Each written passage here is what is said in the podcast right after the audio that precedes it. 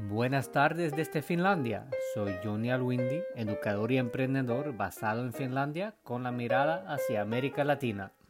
En este podcast intentaremos exprimir las enseñanzas de Finlandia y lo que ha llevado a Finlandia a ser un referente mundial en cuanto a la educación. Vamos también más allá de la educación finlandesa, hacia elementos pedagógicos modernos que son súper importantes ahora en un mundo digital. Bienvenidos al podcast y bienvenidos también con sus preguntas que responderemos frecuentemente dentro del podcast. Esta sesión es una charla dada a un grupo de educadores de Ecuador acerca del tema importantísimo, la evaluación, de la evaluación formativa e invertida y aspectos relacionados a cómo cambiar prácticas antiguadas de evaluación en un mundo moderno. La charla tiene como referencia principal el libro Evaluación Invertida, solo disponible en finlandés en el momento, de la escritora, profesora e investigadora Marika Toivola de Finlandia y de la editorial Edita de Finlandia. Como punto de partida, eh, la idea eh, es mirar eh, el rol del profesor. ¿cómo, puede el profesor o la profesora eh, generar una buena evaluación que, e, es útil para el aprendizaje. Y tenemos que tomar como conceptos eh, básicos la autonomía eh, del trabajo del profesor o de la profesora y la confianza en la profesión del docente. Y no podemos pensar que las leyes o los reglamentos estrictos, las normas estrictas, puedan ser una base eh, de, la evaluación. Y aquí podemos profundizar este, este concepto porque es, aquí se divide bastante amplio diferentes perspectivas en cuanto a qué es y cómo debe ser la evaluación. Eh, pero la evaluación formativa es un proceso integral y, e individual, que quiere decir que tomamos como punto de partida el nivel de cada niño para buscar herramientas de evaluar el estado de conocimiento del estudiante para poder ayudarlo a seguir en su proceso de aprendizaje. Y esas soluciones rápidas que se tienen en eh, estructuras rígidas, eh, con exámenes eh, rígidos, son también peligrosos para utilizar si queremos ayudarle a los niños en su proceso de aprendizaje, porque evitan la construcción de una cultura positiva en cuanto a la evaluación. Hablamos un poco ayer acerca del estrés que causa los exámenes muchas veces y se ve la evaluación en general como algo negativo y, así no debe ser. En la evaluación formativa, la evaluación es una herramienta útil que nos ayuda a saber dónde vamos parados para poder llegar hacia adelante, hacia la meta. Y eh, eso quiere decir que no podemos automatizar la evaluación.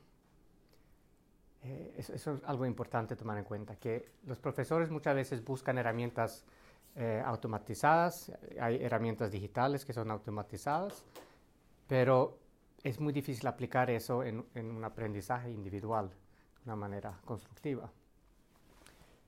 Y eh, también vemos la evaluación como una función ética.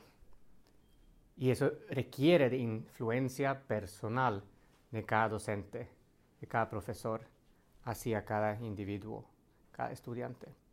en cuanto a la ética, eh, eso lo podemos también hablar. Eh, y quiero eh, darles el espacio de, hacer preguntas para profundizar cualquiera de, estos, de esas frases que son como hechos en esta evaluación formativa. Y si, estamos, si no estamos de acuerdo, tenemos que profundizar esos hechos y, y dialogar a ver hasta qué grado eh, pueden ser útiles para, para, ustedes en su contexto. Y algo fundamental es, si, si trabajamos una pedagogía centrada en el estudiante, es también poner el estudiante en el centro como parte de la evaluación, del proceso de evaluación. Y la idea es que los estudiantes se conozcan en cuanto a cómo aprenden de la mejor manera. Sabemos que hay muchas maneras de aprender, algunos son muy eh, teóricos, otros muy visuales, otros más kinéticos, eh, y hay muchas maneras de aprender. y es imposible en un aula eh, llegar a todos con solamente una manera de enseñar y aprender. Y ahí los estudiantes también tienen que conocer cómo llegar a los resultados que quieren y sentirse, digamos, empoderados en su proceso de aprendizaje a través de esas herramientas. Y en conclusión, la evaluación formativa es exitosa solamente si influye de una manera positiva en el proceso de aprendizaje del estudiante. Eh, ningún número, ningún, ninguna evaluación es positiva si no le sirve como herramienta de apoyo en el proceso de aprendizaje del estudiante.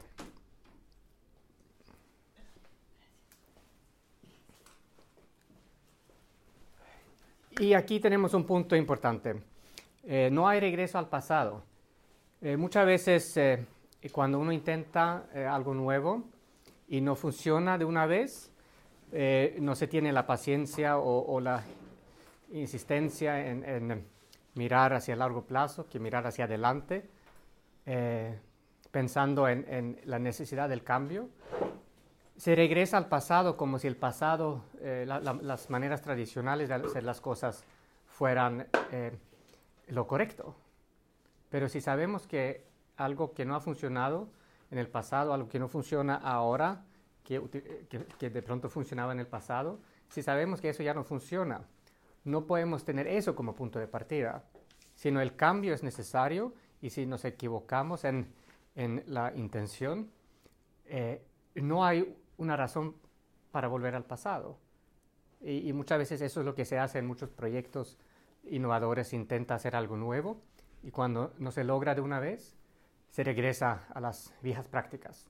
Son como hábitos, o sea, somos seres humanos, tenemos hábitos. Es muy difícil aquí en la oscuridad de Finlandia empezar un hábito de salir a trotar en la noche. Es muy difícil. Eh, a mí me pasa cada año. Tengo una buena rutina en la primavera en el verano de salir a trotar, hacer ejercicios. Y tengo una pausa de vacaciones en el verano y después toca llegar al trabajo y, la rutina normal en el otoño, cuando todo ya está oscuro. Y a las 5 o 6 de la tarde eh, hace frío, oscuro, y, pero yo sé que lo correcto no es volver a la rutina vieja de no hacer ejercicio, sino la, rutina correcta es salir a trotar, eh, intentar eh, fracasar, intentar de nuevo sabiendo que lo nuevo es, es lo correcto. Pero como humanos normalmente solemos eh, regresar al pasado. Y eso es como algo fundamental de entender que los errores son, son, digamos, un paso hacia adelante en este proceso. Y aquí el profesor es una parte fundamental en la evolución del aprendizaje. O sea, la métrica que más influye en el aprendizaje del niño eh, hoy en día todavía es el profesor o la profesora. Si el eh, aprendizaje se va mejorando, necesitamos que los profesores también mejoren primero sus prácticas o su, comprensión por el, proceso de aprendizaje.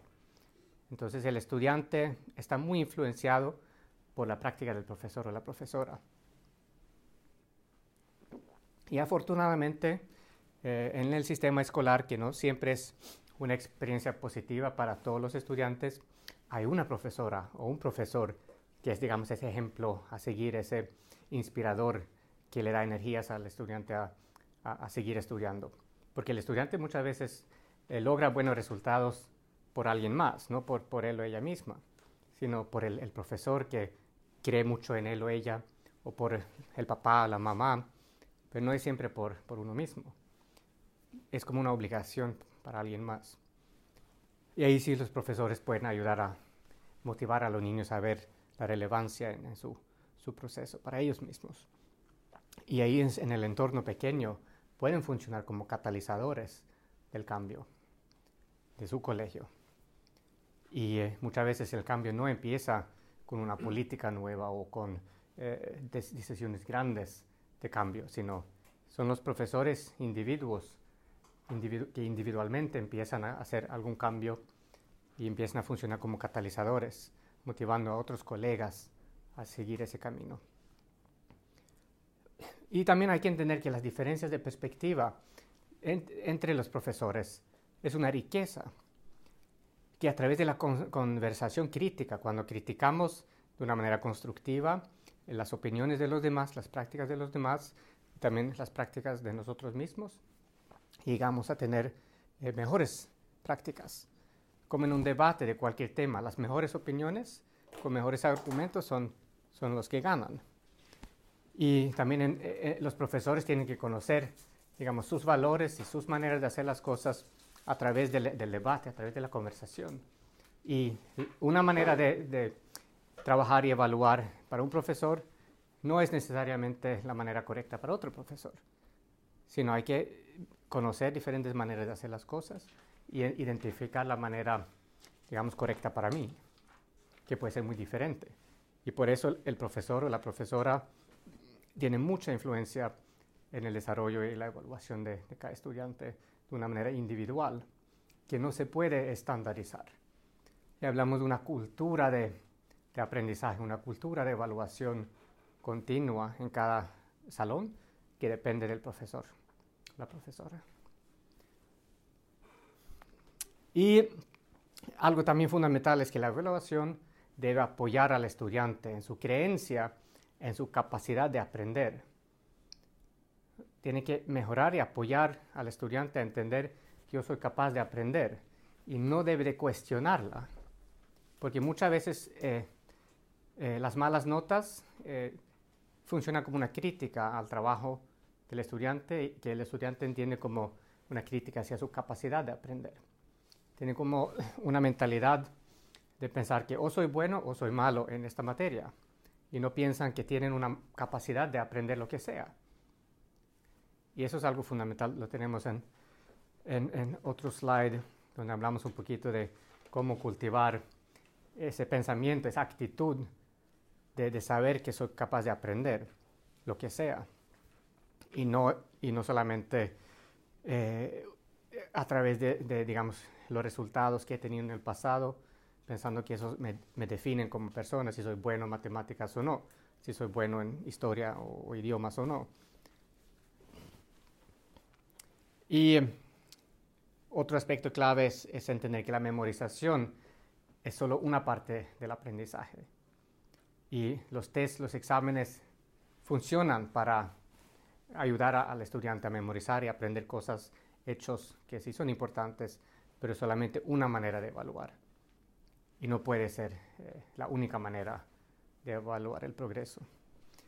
Y por eso tenemos que tener una eh, actitud más holística hacia el aprendizaje. Y el aprendizaje debe ser algo agradable y motivante. Y eso se logra si está adaptado al nivel del individuo. Si, si cada individuo tiene un proceso de aprendizaje que empieza desde su nivel, se vuelve agradable y motivante seguir aprendiendo. Y, eso lo podemos cultivar a través del, del aprendizaje formativo, eh, eh, perdón, a través de la evaluación formativa y, e invertida, que vamos a mirar en detalle. Porque la verdad es que muchas métricas de evaluación tampoco se utilizan de acuerdo a sus objetivos principales. Tenemos objetivos de controlar y medir eh, el nivel de conocimiento y, y, puede ser que cierto texto examen mide bien ese nivel de conocimiento, pero no se utiliza ese conocimiento de esas métricas de una manera correcta, que ni siquiera sigue con las políticas, los reglamentos de, del currículo nacional o hasta de las leyes del país, que se utiliza esa medida como de una manera de control, eh, de castigo, eh, que no es siempre eh, ni ético. Y hablamos mucho del desarrollo de, auto, de la autodirección la idea del aprendizaje y, el desarrollo del niño es desarrollar esa habilidad de autodirigir su, su propio proceso de aprendizaje, con herramientas que, que hace que los estudiantes se conozcan, que sepan cómo, cómo eh, utilizar su capacidad de aprender hacia las metas que se propone. Hay tres modelos que se eh, presentan en cuanto a la enseñanza en eh, en una teoría de, enseñanza, donde el modelo tradicional, eh, el modelo A en este caso, dice que si trabajas duro, obtienes resultados buenos. Y que lo más importante es trabajar duro, entregarte en el trabajo eh, que dirige el profesor, haciendo las tareas eh, adecuadas para llegar a resultados positivos. hoy en día se trabaja mucho, un poquito más, más allá de eso, sino se también pone objetivos cognitivos, que significa que, bueno, los estudiantes también tienen que aprender a pensar eh, sobre lo que hacen, reflexionar sobre lo que hacen y no solamente el trabajo eh, duro que puede ser bastante bruto, eh, sino el trabajo duro pensando, reflexionando sobre lo que se hace. Y después llegamos al modelo C, que es el modelo que se promueve en los nuevos currículos nacionales de educación, donde por encima de este pensamiento cognitivo se entrega parte del control al grupo o al estudiante en cuanto monitorear y, tomar la decisión de cómo aprender y, qué metas proponer. Eh, es una manera de, apoyar al desarrollo de autodirección. Queremos que los niños se vuelvan independientes. Entonces tienen que aprender a, a dirigir su proceso de aprendizaje, a autodirigirse, a autoevaluarse.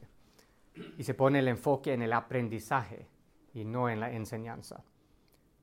Y ahí el énfasis, eh, como, como mencioné, es del nuevo currículo nacional que intenta promover este modelo de enseñanza, eh, modelo C. Eh, tengo una referencia de este libro, si quieren mirarlo un poquito más. Y la idea en, en, la evaluación formativa es no medir el conocimiento del estudiante, sino la influencia de la evaluación en el aprendizaje del estudiante. O sea, la evaluación sumativa que, suma, digamos, los conocimientos adquiridos, mide el, nivel de conocimiento, pero la evaluación formativa intenta apoyar y mirar cómo influenciar en el proceso de aprendizaje. Y es una, y, muchas veces se utiliza la, la evaluación como una crítica hacia lo que ha aprendido o lo que no ha aprendido el estudiante pero tiene que ser un, tipo de retroalimentación positiva. Y vamos a hablar un poquito más de eso. Pero aquí eh, el marco teórico de esta evaluación formativa eh, llega de Black and William del 2009, que podemos mirar eh, algunos elementos fundamentales. Primero que todo, hacia dónde va el estudiante. Con el profesor hay que aclarar, las metas y criterios de desempeño positivo. O sea, ¿qué significa un desempeño positivo? Tener criterios que entiende bien el profesor. Y asegurarse que el grupo, o sea, muchas veces trabaja en grupo y una manera de evaluar es en el grupo. Eh, el grupo tiene que comprender eh, y poder compartir esas metas eh, con el profesor, que se co-crea a veces, pero se tiene que dialogar, dialogar, dialogar las, los criterios de, de la evaluación y qué significa un desempeño positivo. Y a nivel de estudiante también tienen que comprender bien las metas eh, y los criterios de, un desempeño positivo.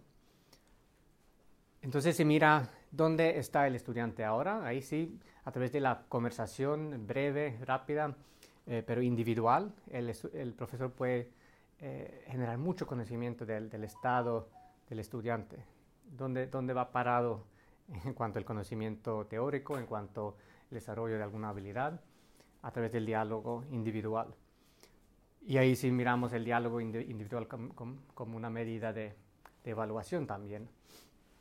Pues la idea es coleccionar evidencias de comprensión del estudiante, eh, activando la conversación en clase, eh, tanto a nivel grupal como a nivel individual y a través de otras tareas como tests más tradicionales, que, que, desde, digamos, mi perspectiva, nuestro punto de partida, los tests y los exámenes son medidas complementarias para tener más información, eh, digamos, teórica, más información de la teoría para, para evaluar el nivel de conocimiento teórico, pero no es lo principal.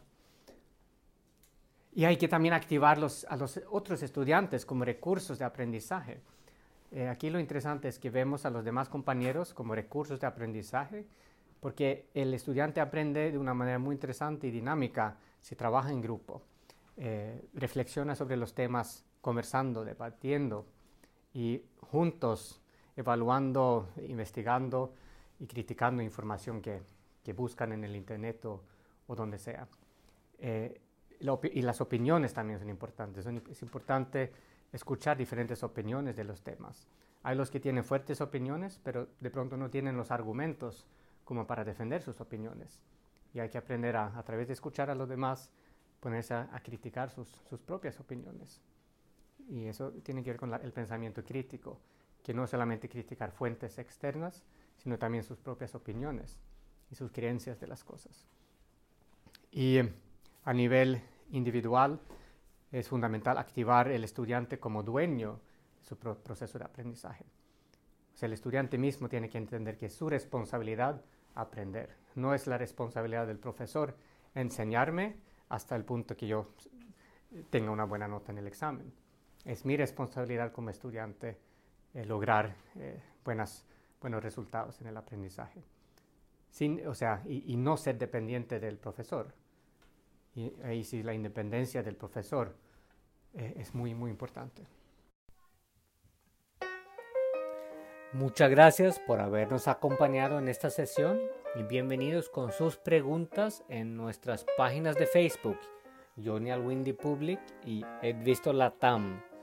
Este podcast está patrocinado por Edvisto y edvisto.com y esta sesión en colaboración con la editorial Edita de Finlandia. Para más información de los libros en la vanguardia de la educación finlandesa, por favor visiten la página web editapublishing.fi. Para cualquier pregunta de las versiones en español, comuníquese con nosotros en la página de Facebook Johnny Public o Edvisto Latam. Bienvenidos también a probar la plataforma edvisto.com gratuitamente. En este momento estamos planeando una gira pedagógica por España y algunos países de América Latina. Si quieres que visitemos a tu ciudad, por favor envíenos un mensaje en Facebook en la página Johnny Windy Public o He Latam. Ahí estaremos a la orden. Nos escuchamos en la próxima sesión.